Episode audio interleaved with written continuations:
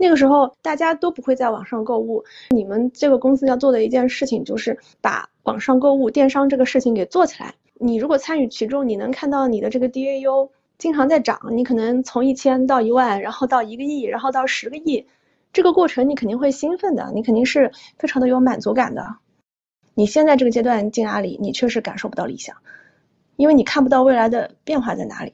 可能就是因为他们过的是非常稳定的生活，所以我对稳定的生活这件事情我是祛魅的，就是我不觉得这个东西有什么好值得追求的。最自信的女性在男性的群体里面都是垫底的，有些东西你就一定要要到手，你不要退缩，你不要觉得算了，因为这个世界是充满了 bug 的，你遇到了一个 bug 你就能进去。任何东西啊，它都不是一蹴而就。哪怕现在有一个人给你指了一个方向了，你能保证你能坚持下去吗？你不能。只有你亲身经历的东西，你才能够真正的是你的东西。所以说，你这个踩坑的过程你是避免不了的。其实不用特别纠结，我怎么样才能找到最好的方向？很多人很多时候为什么会困住了？他可能现在明明二十五岁，他天天想着他六十岁以后怎么办？那你说怎么办？谁能告诉你呀？你好，我是小朱。哦，我是老蔡。今天的嘉宾叫 Jerris。我们的微信公众号前段时间曾经转载过他的一篇帖子，叫《现在的行情还值不值得转码》。这篇帖子的观点非常强烈，出来了以后大家也很喜欢。如果你看到他的豆瓣主页，你会发现他是一个很有自己的思考体系，也非常会输出的人。我们试着联系了一下 Jerris，问他愿不愿意跟我们做一期播客。Jerris 呢，人在国外，跟我们有十几个小时的时差，但是他非常爽朗的就迁就了我们的时间。嗯，这期的内容本来只是录播客之前约定俗成的前期闲聊，目的是为了挖掘被访谈者身上的亮点，确定后续播客的内容。但是聊天开始没多久，我们就被 Jerris 的谈吐和经历彻底折服了。在聊了一个多小时后，我们问 Jerris 愿不愿意把这期做成播客。本来以为他会像我们大部分的访谈者那样，他拒绝我们。呃，没想到 Jerris 痛快的答应了，还跟我们说：“呃，我希望你们成功。”啊，那一刻我其实挺感动的。下面就是这期聊天的内容。对，感觉感觉问题很多。你现在是在学校是吗？哦，我现在没有，因为今天就是下雪，所以就不上课。哦，对。而且听你声音感觉很年轻哎。啊，可能是声音年轻。OK，我看你那个文章里写，就是你有很丰富的转行经历，这个方不方便问一下？嗯，可以，嗯，就是，你看我我本科读的是会计，然后我第一个 master 读的是人类学，然后我现在在读第二个 master，是计算机。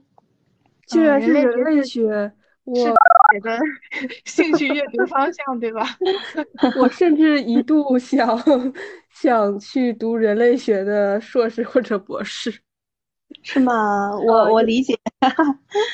就是还挺吸引人的哈，对，非常有意思。因为我有一阵儿特别喜欢看那类的书，看了有项标的硕博论文，又看了其他的一些书，感觉好有意思。就是这人类学，他看事情的角度呀，就很有趣。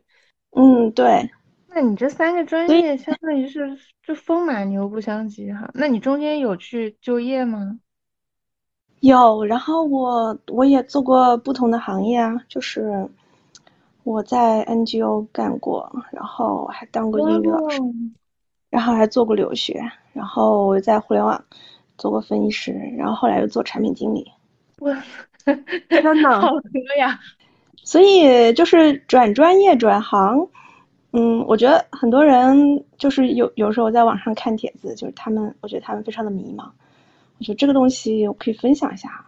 其实我我觉得这个其实是很非常容易的，嗯，但是呢，其实因为每一个行业入门都不难，但是呢，你你因为人生很长，你不可能只是入门，对吧？所以你入了门之后，假设你要在这个这个行业里面，你可能要至少要干五年、十年，甚至更久。你因为你六十岁你才退休嘛，那你这几十年你怎么你怎么办呢？你不可能说一直停留在入门的阶段。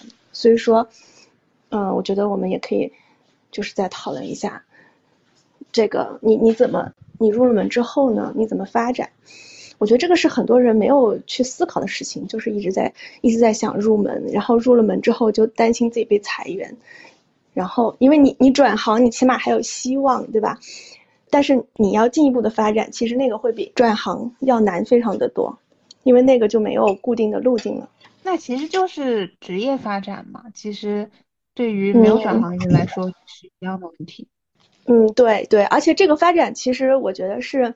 你在转行的时候，你就应该考虑到，嗯，你不能说我先转，转进去了之后再说。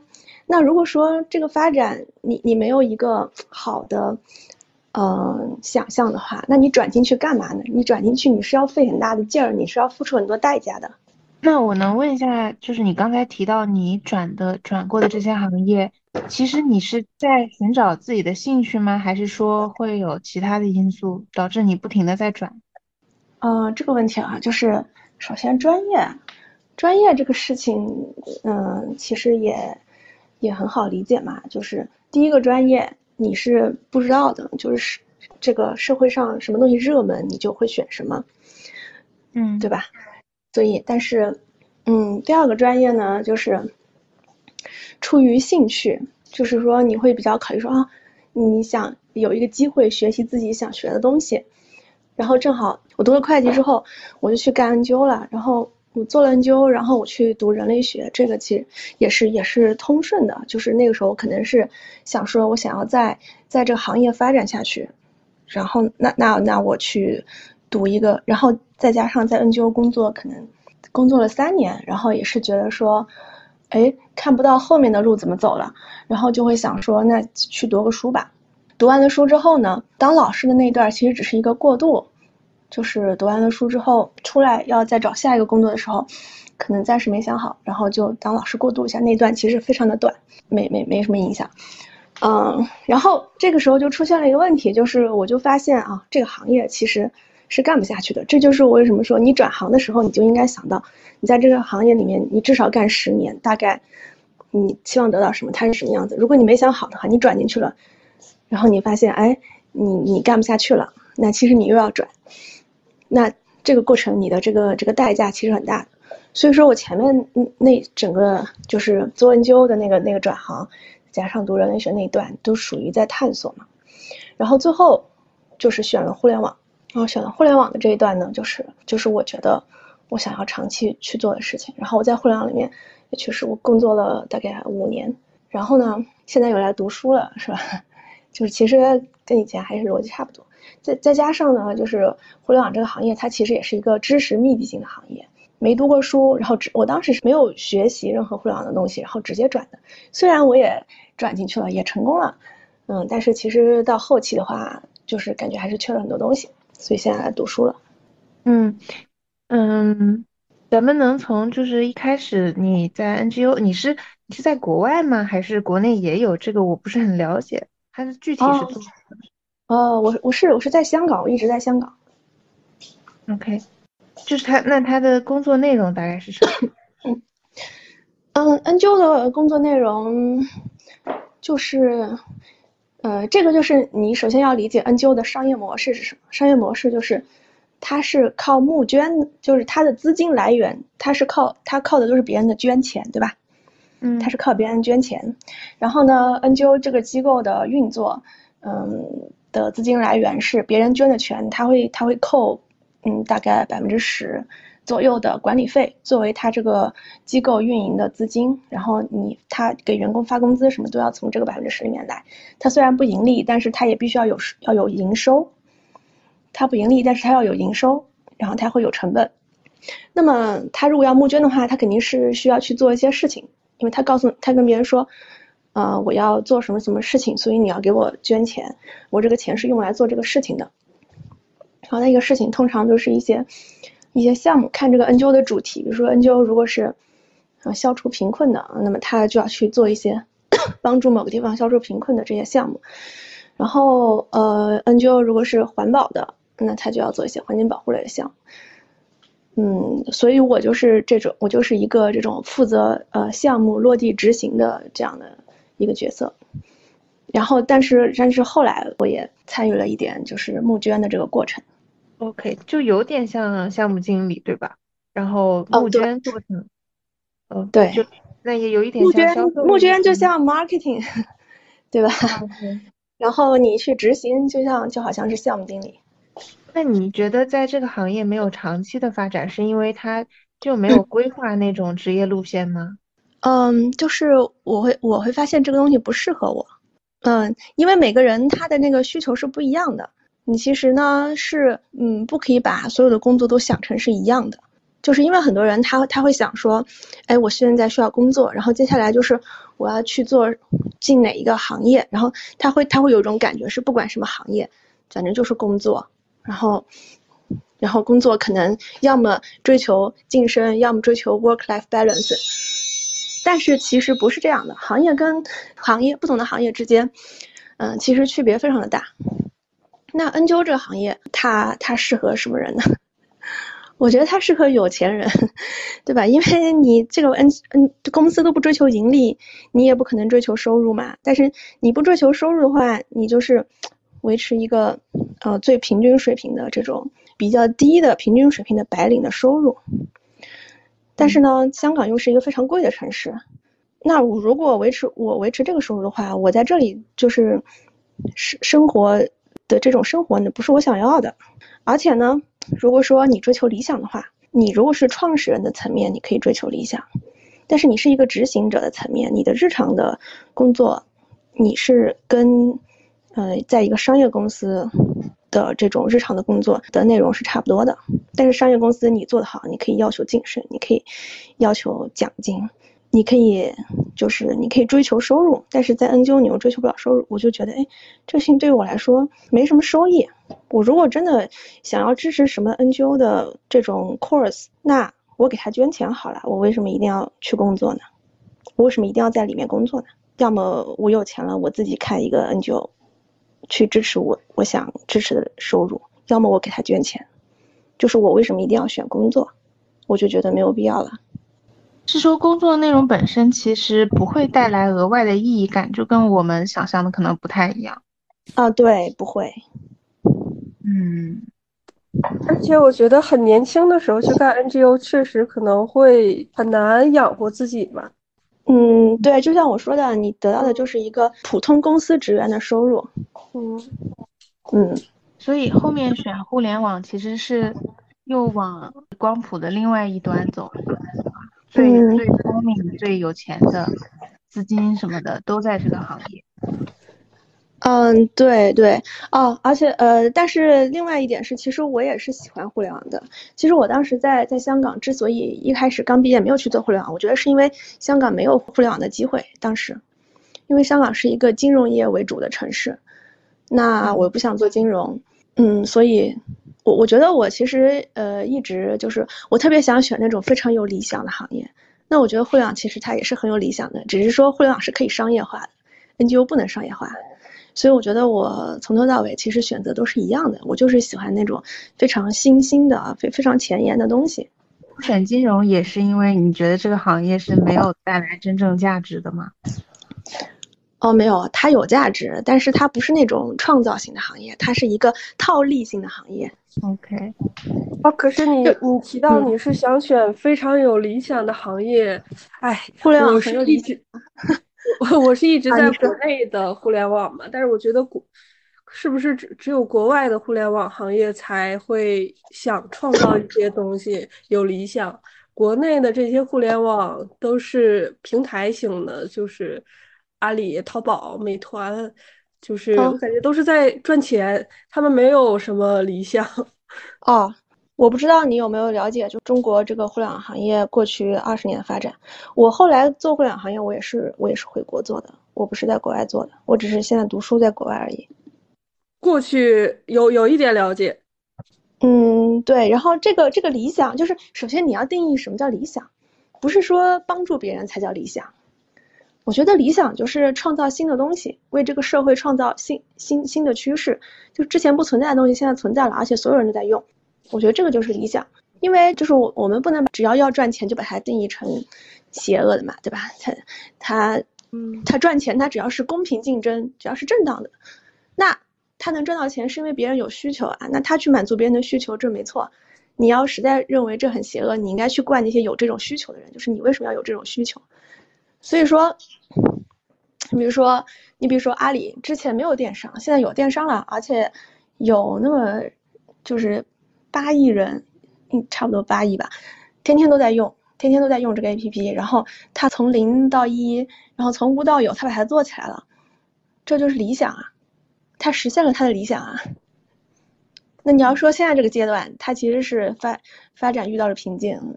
他其实是比较迷失了未来的方向嘛，就是他现在他做到现在这样之后，他之后再怎么做，他没有这个前瞻性的东西了。你现在这个阶段进阿里，你确实感受不到理想，因为你看不到未来的变化在哪里。然后上层就是他的这个 vision，他也是没有了，嗯，就是没有体现出来的。我明白你的意思了，你的意思是说，从从一些大的视角看这些公司做的一些事儿，它其实是有理想的。呃，这个角度确实，因为嗯，像这些大的平台，它确实做了很多事情。我我应该更多的是，因为我一直在这些公司里上班儿，哎呀，我觉得他们真的是 bullshit shop，就是很，现在真的是一些做的一些事情很盲目，然后也很没有意义。所所以我就说嘛，现在就是他们就是处在不知道后面怎么发展的阶段。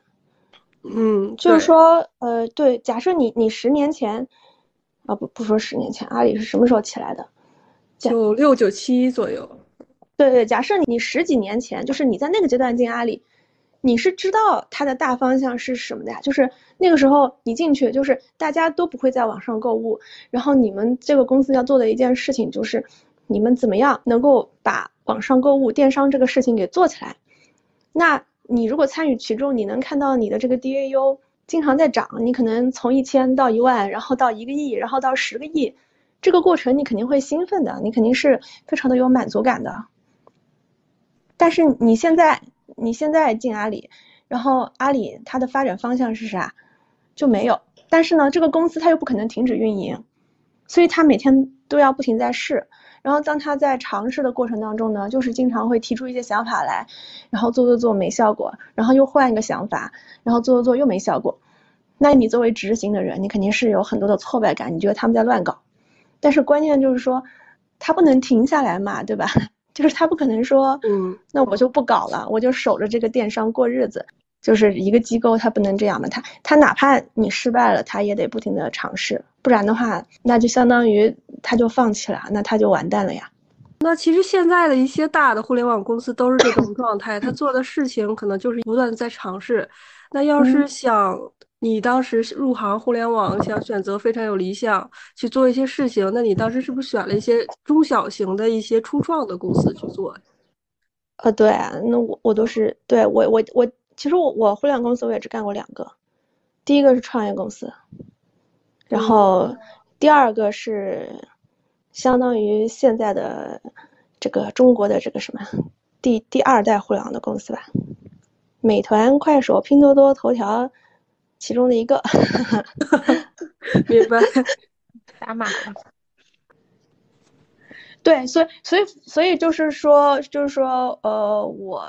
对我，我不会想去特别头部的，就是如果我去，我去那个最最大的，如果我去 BAT 的话，我也会想要做他的新业务，就是他他如果有有特别新的这种，我我也会去那个新业务的部分，我就不会去那个电商的部分。哦，那我还觉得你挺愿意挑战自己，就是愿意做一些事情的。像我和那个一些朋友聊，我说我也会建议他去做一些新业务嘛，因为老的没有什么发展了。他们会觉得在目前国内的这个大环境下，新业务有可能裁员，就是不愿意试错。嗯，其实其实你看我这个人生的经历，你就发现我对稳定没有什么追求。对我从来没有过稳定，对吧？嗯。你的父母是会跟别人不一样吗？就是他们是从来没有对你做这些选择有任何的指责，或者是对自己的一些想法，还是说其实也有，但是你没管？嗯，我的父母跟别人一样，而且我的父母是非常稳定的。我觉得可能就是因为他们过的是非常稳定的生活，所以我对稳定的生活这件事情我是祛魅的，就是我不觉得这个东西有什么好值得追求的。哦，可是现在我妈还在动不动的跟我说，不要在互联网了，快去考个公务员儿。嗯，然后，然后对我来说，他就是他是他的人生，我是我的人生，只要我不拖累他，我干什么都行。然后他也不可能跑到这里来管我嘛，就他没有这个能力。嗯，哇，就好有主见。对，其实那经济上也没有，这些过程中也没有依赖他。哦，没有，我就是除了本科上学的学费，父母给了。其他都没有，那我觉得还挺厉害的，因为你在香港就是支出又很多，然后你当时的 NGO 可能也没有办法攒下很多钱，但是你就所，嗯，所所以呃，但是但是我中间，比如说我也会，比如说比如说我买房子，我父母有给我支持啊，但是呢，我后来又把钱给还了，对吧？就中间也会有一些经济的来往。那就更厉害了，竟然还能把买房子钱还给父母。我觉得像我们现在的状态，可能就我跟很多朋友状态，可能就处于一种就是不想继续工作，但是又要还贷，就 处于一种痛苦的状态，可能没有你那么有理想。嗯，就是我觉得这就是为什么我觉得我不能做 NGO 了，因为我没有钱，我就没有自由，然后。我我不能接受这件事情。OK，所以学计算机也是想再回到互联网，还是说其实其实也不是回到，就是我本身就已经入行了。嗯，我在我其实，在互联网我都工作了五年了。那我读书呢，只是因为就一个是想换个环境，对吧？想出国。然后另外呢，就是觉得再去系统的学一下知这些知识也是好的，因为我完全没有学过，然后我就在互联网互联网里面干了五年，我就感觉就是说，如果我要做更多的事情的话，可能 靠我自己在那儿加看一些东西可能是不够的，嗯。哦，所以我最近看到你的公众号有一个，就是你你吐槽说有些呃女性程序员天天反思为什么程序员拿那么高的工资，我挺认同你的观点的。这个就是应该是就应该去赚呀，就应该去参与这个行业，然后把分配权抢过来，而不是主动退出竞争。我觉得你这个思路也挺好的。对啊，其实我觉得是这样的啊，就是就是。呃，如果到时候如果我们有时间，我们可以也可以探讨第三个问题，就这是性别的问题。嗯，可能你们听下来，你们会觉得我挺自信的，是吧？但是这个事情是你拿我跟呃女性比，我是很自信，但是我的感觉是最自信的女性，在这个男性的群体里面，可能都是都是垫底的，在这个自信程度上都是垫底的，你们明白吗？是，我觉得是的。就我，我有时候听到就是，嗯，男同事人家是怎么要工资的，我听到我都吓到，我就觉得我亏了，我吃大亏了。就包括我和同事开会，他们说话的语气是非常的笃定，就即使这一个方案，我觉得不一定就能行，他就会非常笃定的去说出来这件事儿。如果是我说，我就会说，呃，这个方案可能会怎么怎么样，然后也可以怎么怎么样。就不会是非常笃定的去说，嗯，嗯，对对对，所以所以女性是有非常多的，就是这个这个内在的限制的，就有非常非常多的自我的设限。所以说呢，但是但是女性怎么突破这种自我设限呢？我觉得也是非常需要同性别的榜样，因为这种经验分享啊，男性的这个分享是很多的呀，你去看那些各种。创始人，嗯，写的东西，其实这些道理他们都有讲，但是很多女性她看到了，她是没有没有认同感的，她会觉得我跟你不一样呀，那你你这样说，反正我也做不到，所以说我就觉得就是非常需要女性的榜样，那他们看到了，他们就觉得，哎，我跟你其实差不多的，为什么你可以，我不可以呢？那其实我是可以的，是这样，但是我有的时候会觉得，一个女性她要出来是非常不容易的。她首先得学会男性世界的这套规则。那可能等她出来了之后，她已经不是那个之前的她了，就相当于这个是这个规则是没有改变的，所以其他人只能通过去模仿出头，甚至可能要就是去做更多的努力。可能我作为我跟一个男的同时竞争，我要在实力上比他优秀，我才能跟他达到一样的收获。嗯，对对，是这样的。但是这个事情呢，其实不只是是性别，在很多层面都这样。比如说家庭，对吧？嗯，有的人这个原生家庭很好，然后你不好，你也要比比他有更多的努力。还有这个你出生的地点，有的人他就出生在纽约，出生在北京、上海，但是有的人出生在偏远的地区，你也要付出很多的努力。就这个劣这种劣势是方方面面的，那你怎么办呢？你除了克服，你也没有别的办法。就是比如说你要说我吧，我不仅是女性，我还出生在中国，我不，然后我在中国我也没有出生在北京、上海。其实我觉得我我我这种劣势的感受多了去了，就是从我去香港读书开始，就是就已经感受到非常多的这种这种劣势。那你怎么办呢？那没办法呀，你就只能接受这个东西，然后你能做多少做多少嘛。就是你不能老去琢磨这个事情，你老去琢磨这个事情也不能改变什么。但是你可以改变你对自己的认知，就是你可能觉得说啊，别人三十岁都已经创业了，但是你还没有。但是呢，你其实你走到现在是克服了很多的困难，那你要觉得自己是了不起的。你过去你可能从一到十你有这么多的提升，那你未来你还可以继续提升啊。你只要自己就是一直在进步就可以了。其实我觉得东西方文化都有一个相同的寓言，就是关于坚持，对吧？就是我们小时候经常都会听这个寓言的故事，就是那个龟兔赛跑，跟你说，哎，你起点天赋很好，但是你如果不能持续前进的话，你其实最后的结果还不如那只乌龟。那哦，龟兔赛跑好像本来就是国外的故事，还是怎么着？哦，就是中国也有这种愚公移山嘛，就是讲这种积累跟坚持的重要性。就是你不能老看着自己条件不好，你如果能长期坚持下去的话，嗯，其实也是一种巨大的优势。哇，我突然觉得你很适合当心理咨询或者是那种 职业导师。对，因为你 你在豆瓣上的观点输出是比较强势的。但是我听你就是娓娓道来，我又觉得 挺有道理的，很像那种花钱买心理咨询会听到的事情。嗯，对，很多人很多人都都这么说。嗯，不过我也没有时间再去做这些额外的事情了，所以我会经常在豆瓣上写写东西，就是努力保持输出吧，因为我知道这个东西写出去可能会对别人有帮助的。嗯。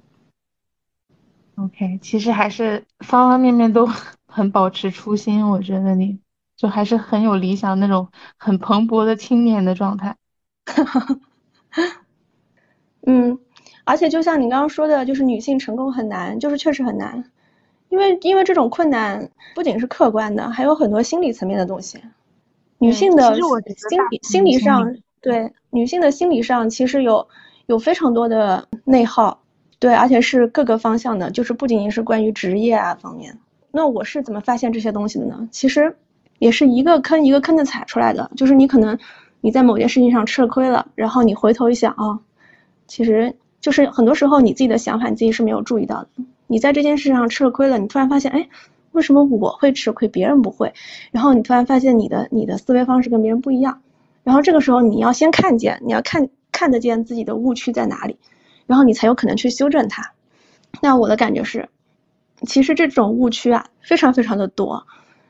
你可能踩了一次又一次，然后你就不停的发现怎么还有新的。嗯，但但是人生就是这样子，就是有的时候我也会觉得很辛苦。但是你你如果回头看的话，就是如果我我现在回头去看，啊，我十八岁的时候刚到香港的时候，啊的那个状态，哎，我觉得啊我有这么大的进步。我觉得也挺满足的。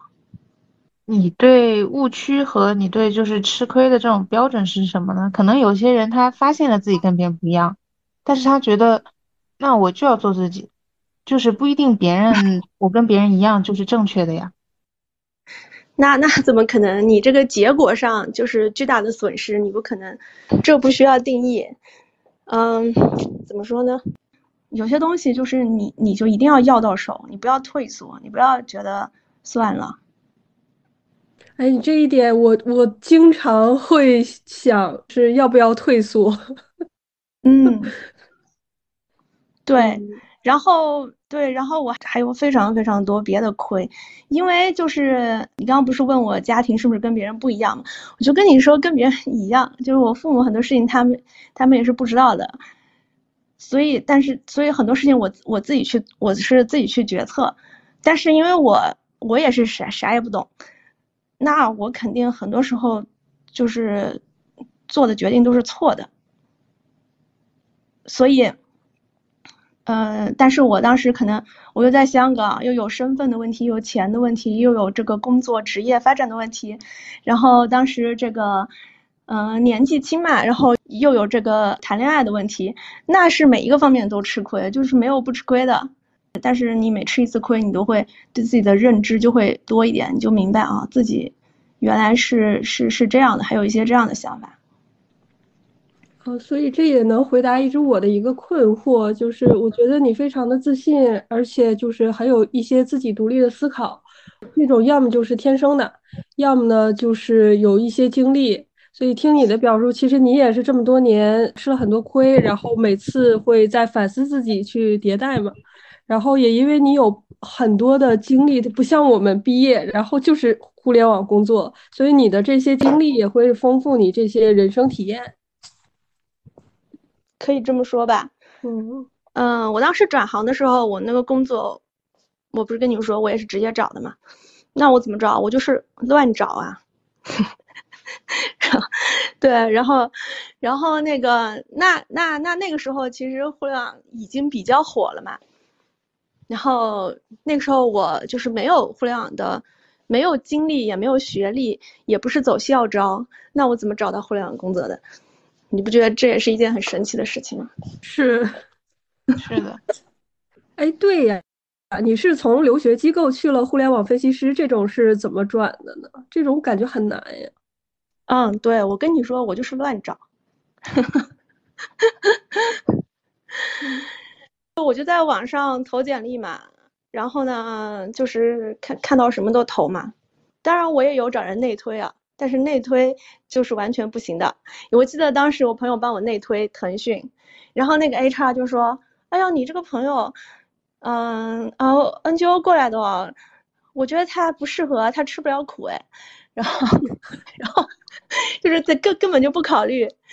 然后呢，我也有就是去，就是当时不是哎可以去去找一些人，就是相当于咨询专业人士，我还付我付费。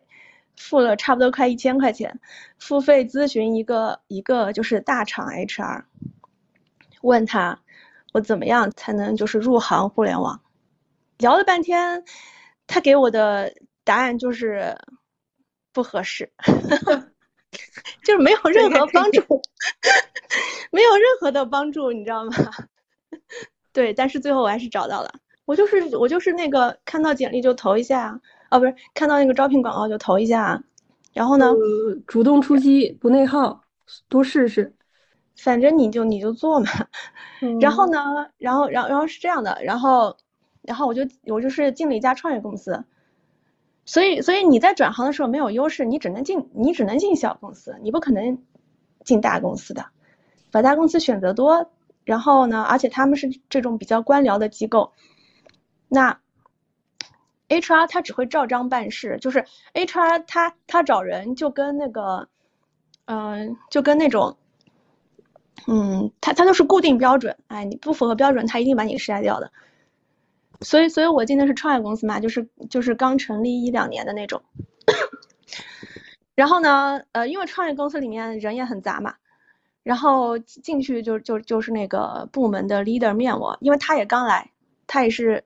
自己一个人刚来，然后他来了之后呢，对这里我就要说学历的问题了，因为因为我这个高考成绩比较好，然后他也是某九八五毕业的，然后我们聊了一下，我们就比较投缘，他就把我招进去了。就是他这个人的性格是是是那个样子的。然后其实我进去之后，我发现关键还是他对互联网他也不太懂，因为 他也是早期，所以我进去没多久，他他就他就被裁了，你知道吗？我就换换了个领导，所以我所以我怎么进去的？我就是乱找，因为这个世界是充满了 bug 的，你遇到了一个 bug，你就能进去。哎，那你去小公司会焦虑吗？之所以这么问，是因为现在很多年轻人，岁数大的也有了，他们就觉得，比如转码就转计算机，我不是这个行业的，然后我我不是这个专业的，我很难进大厂。去小公司呢又不稳定，他们会非常焦虑这件事儿。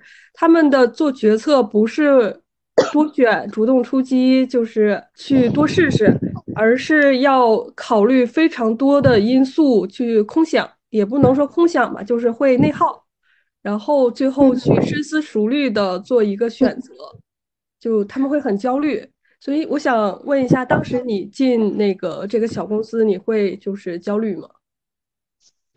我不焦虑啊，就是我我没有想这些，因为对我我对我跟你说，我我这个我不追求稳定嘛，就是我没有我其实我不在乎稳定不稳定，我在乎的是这个工资够不够高。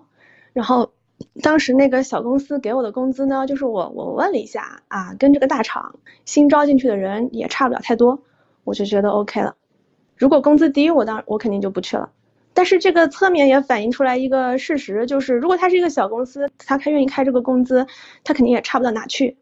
所以最后我发现，我找那个公司，他虽然是很新，但是他还是不错的，就是。就是其实那个那个公司里面一半的人都是从大厂跳出来创业的。我我那个年代应该是一个互联网蓬勃发展的时候。啊，对，就是也是跟时代有关系。嗯嗯，对，就这这啊，说到这里呢，有的人又会说，哎呀，你生你生在那个时代啊，我这个我现在这个时代没机会啦，什么什么的。哎，那那你换一个方向嘛，就是我觉得有一个基本的规律，就是这个世界上。就是资本永远都是要投出去的，所以永远有人在创业，永远有新的方向。现在可能新的方向不是我们当年的那些了，但是它就会是别的呀。对这块，我就想到我们有一个粉丝，他想问的一个问题很相关，他。呃，因为你之前不是发过一个，就是要不要这个行情要不要转码嘛？我们也公众号转发了，然后那个粉丝跟我们说，他看过好多遍，就是这个文章，他每当他迷茫的转码迷茫的时候就看一遍。然后我们说呢，就帮他问一个问题，他的问题是就是。呃，他其实就是缺乏信息，缺乏对行业的了解。他想问，就是有没有一些具体的、比较有实操性的提升自己对行业洞察或者信息整合的方法呢？就是你怎么是？你刚才提到就是要找一些新的方向，资本投出去的，那怎么才能知道这个方向是靠谱的？因为其实之前有很多火的，比如什么元宇宙，然后元宇宙很快又不行了，然后现在是大模型。就是怎么，就是有没有一些办法去提升自己行业的洞察呢？嗯，我觉得这个事情是这样的啊，就是你你这个问题，它还是反映出背后的一种心理，就是不愿意犯错，不愿意踩坑。但是事实上，你要明白，任何东西啊，它都不是一蹴而就啊。哪怕现在有一个人，他他给你指了一个方向了，但是你能就是保证你能坚持下去吗？你不能。只有你亲身经历的东西，你才能够真正的是你的东西。所以说，你这个踩坑的过程你是避免不了的，所以你其实不用特别纠结，我怎么样才能找到最好的方向？有一个基本的规律是，你现在出去找工作，凡是招人的，肯定都是热门的行业，因为只有热门的方向它才会扩张。哎，我当时就是这样的，我当时入行的时候，我入的也是当年的一个热门的赛道，但是我并不知道那个是热门的赛道，因为我对这个行业什么都不了解。但是呢。我去，我一去找工作，我入的就是这样的公司，这个其实是有必然的规律的，因为当时就是热门的赛道，它才会扩张，所以你，你只要能进去，你大概率你就是在热门的赛道里面，然后下一步，下一步才是比较关键的，就是你进去了之后，你在已经在里面了，你有一些，你有了一些体验之后，好，这个时候你你要通过你的工作的内容，你接触到东西，你再去思考这个行业它到底是个什么逻辑，然后它之后会怎么样。这个是你进去之后，你要通过你的工作经验去思考的东西。那我当时就是这样的。我当时进了那家公司之后呢，我也是很迷茫的。然后当时那个赛道，它它就是互金嘛，就是互联网金融，对吧？嗯，那当时我其实也一直在想啊，这个东西到到底是怎么回事儿，到底有没有前途啊？然后我想了半天，结合自己的工作经验，结论是没有前途，知道吧？没有前途。然后我就走了嘛，走了没多久，各种那个 P to P 公司什么什么的就爆雷了嘛。然后我之前在那家公司啊，他我同事还进去了，还被那个哦天呐，被调查了，但是我提前走了。所以就是你进去了工作，你也不能停下来，你要一一直的去思考呀。但是如果你不进去，光是看书看报，听别人说，我觉得你很难想清楚这个事，对你很难想清楚这个事情。嗯，所以总结一下，就是要尽快的进去，先进去再说。呃，就是走一步看一步，其实人生就是走一步看一步。你如果说，我觉得很多人很多时候为什么会困住了，因为他可能现在明明二十五岁，他天天想着他六十岁以后怎么办，那你说怎么办？谁能告诉你啊、对对吧 这么长的时间，想着六十岁以后，我跟你说，我跟你说，你你要想清楚你，你你你退休之后怎么办？你不可能想清楚的，你只能想想三年五年之后怎么办。哎，我我自己也有一个迷惑，因为你刚才提到你是不追求稳定，然后在乎的是工资高不高。其实我过去几年也是这个思路，就是我选择互联网，其实因为我一毕业就是来互联网的这些大厂，我我知道它不稳定，我也我觉得无所谓，工资高就行，然后我也会不断的去跳槽。然后，但是我现在的阶段呢，我会觉得这个对于我来说，我觉得这些大厂，嗯，个人觉得挺没意思的，都好多在内耗，停增增长也停滞了。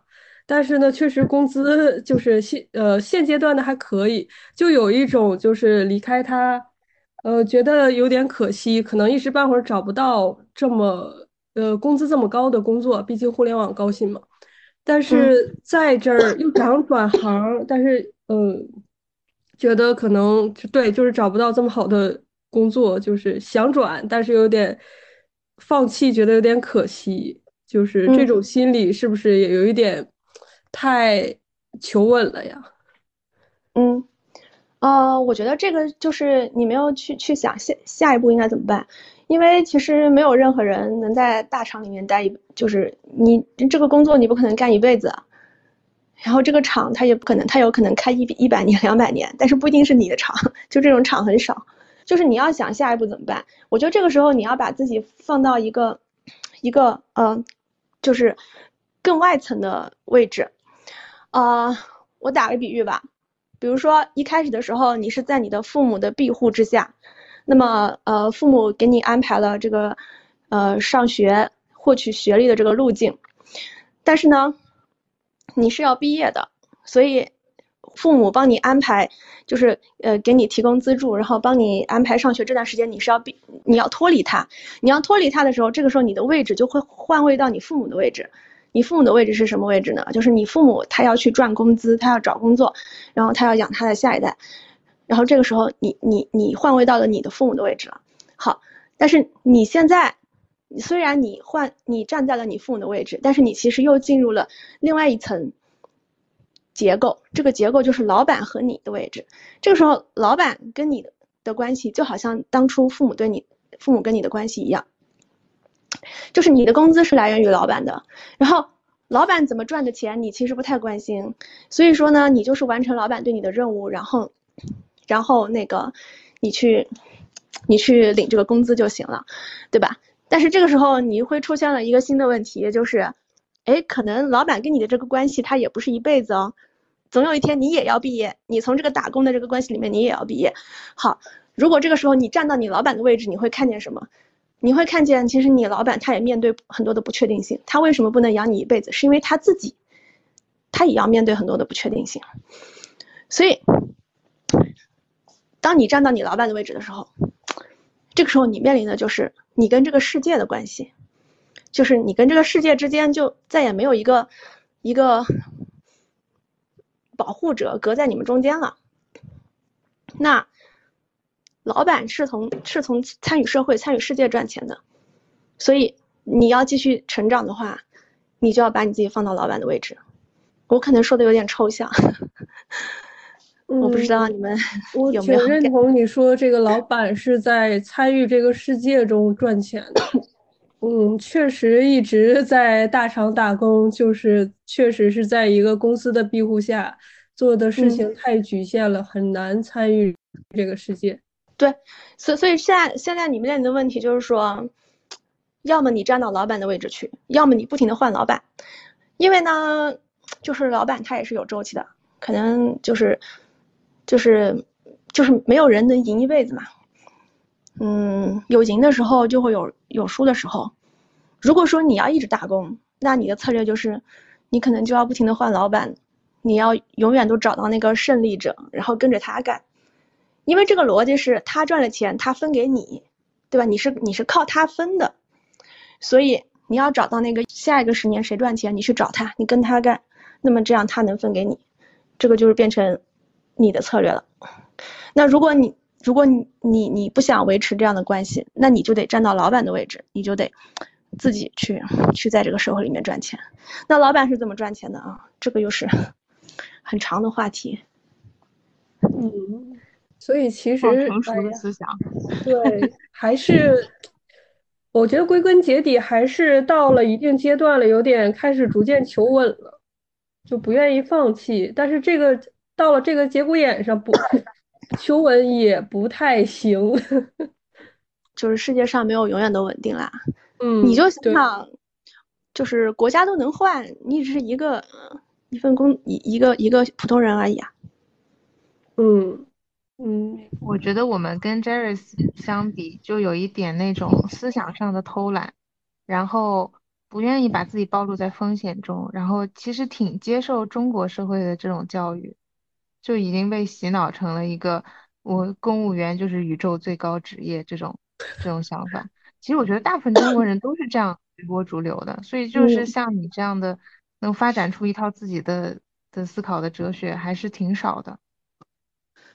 就是中国社会是是非常的追求稳定，但是，但是不要忘记一点，就是这个这个政府对吧？他他再怎么追求稳定，他也还是要赚钱。就是没有任何人能能逃脱出这个永恒的经济规律。就是你的钱从哪儿来呢？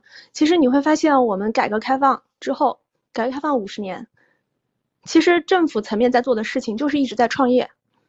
呃，一开始的时候是是从这个，呃，是是呃社会主义改革成市市场经济，就是盘活内部的资源跟需求。好，然后盘活了之后呢，就是发展制造业，是去去这个国际的竞争格局里面去找一个自己的位置。然后这个制造业就是靠这个廉价的劳动力优势，去呃承接，去去抢这个日本日本跟日本的市场。日本呃，然后承接这个呃亚洲区，就是就是像像这些什么，呃，就是就是承接这个海外的这些发达地区，它的制造业的外流流到中国来，制造业的份的份额全部抢到中国来。然后接下来一步呢，就是好，你制造业发展起来了之后呢，你有这个过量的商品，好，这个时候呢，就是卖到国外市场去，就是做外贸，加入 WTO 做外贸。然后做了做了外贸之后呢，外贸发展起来呢，又要想下一步，下一步就是什么，就就去追求科技的突破，对吧？然后科技突破现在不是正在路上，也不知道成不成功。如果成功，就会有发展；不成功，就会有困难。然后呢，嗯，包括当初他为什么会会去做互联网金融，会去做会去做 P to P，那其实他也是在创业。只不过这条路径他尝试了之后失败的，这个潮流它是从从美国开始的，是美国先提出来了，有提出来了有一个这种新的方向，就是哎，把这个，嗯，把这个呃信贷需求给它呃释放出去，然后扩张这个方面的市场，那看看有没有可能，但是只是说这个方向最后被证伪了。然后国家为什么一会儿倡导发展元宇宙，一会儿发倡导发展区块链？就是你，你去看那个每每年不是都有发那些规划的嘛？就是经常就过一阵子换个词儿，你们不要觉得那是在瞎搞，那也是在试错，因为你没有做过，谁知道呢？就是你你你没做过之前，你不知道它会不会成功的，你肯定得去试试。但是你去试试，那那也不能保证成功。但是你不能因为不成功你就不试了呀。那你不试了，但是别的国家还在努力，那你最后肯定就是越来越差嘛。所以，其实你其实这个事情就是说，就我们刚刚说你如何参与社会，你就你其实个人命运跟跟这个呃社会的命运它也是统一的。你看，我们说当时很多人说他们什么吃了时代的红利，那人家怎么吃？他们怎么吃的呢？那他们就是说这个国家在发展什么，他们就去做什么呀。如果国家国家大成功，他们就小成功。他们的策略就是一直去参与。嗯，我我快速的问我的自己的一个问题，但是我觉得这问题可能会有点突兀，就是我想知道你的这些认知肯定来源于你不停的思考，还有一些信息的输入。嗯，在这种认知的，就是怎么说比较基础的层面，有没有一些书能让你觉得是嗯提升很多的，还是说其实它？也也不是这样的，就是一点一点的去反思。呃，我觉得这个这个东西就是太多方面了，太多方面了，可能一时半会儿就是说不出来。因为因为嗯，你会发现说，嗯，比如说从个人的层面，你要你可能在在这个心理上、思考方式、思考方式上有很也需要有很多改变。那个人的层面的话，就是我觉得那种那种传记是最好的，就是 OK，因为。对，就是嗯，比如说什么马斯克传这种，其实挺好的。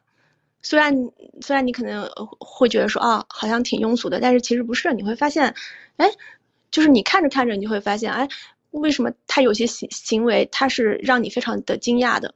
那凡是你惊讶的地方，就是你自己的一个思维的盲区吧。谢谢你收听我们这一期的内容。后面我们可能会分主题跟 Jerris 进行一系列关于女性转行和个人成长几个话题的访谈。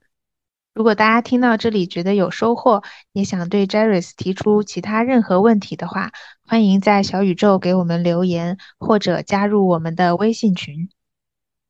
那我们下期再见了，拜拜，拜拜。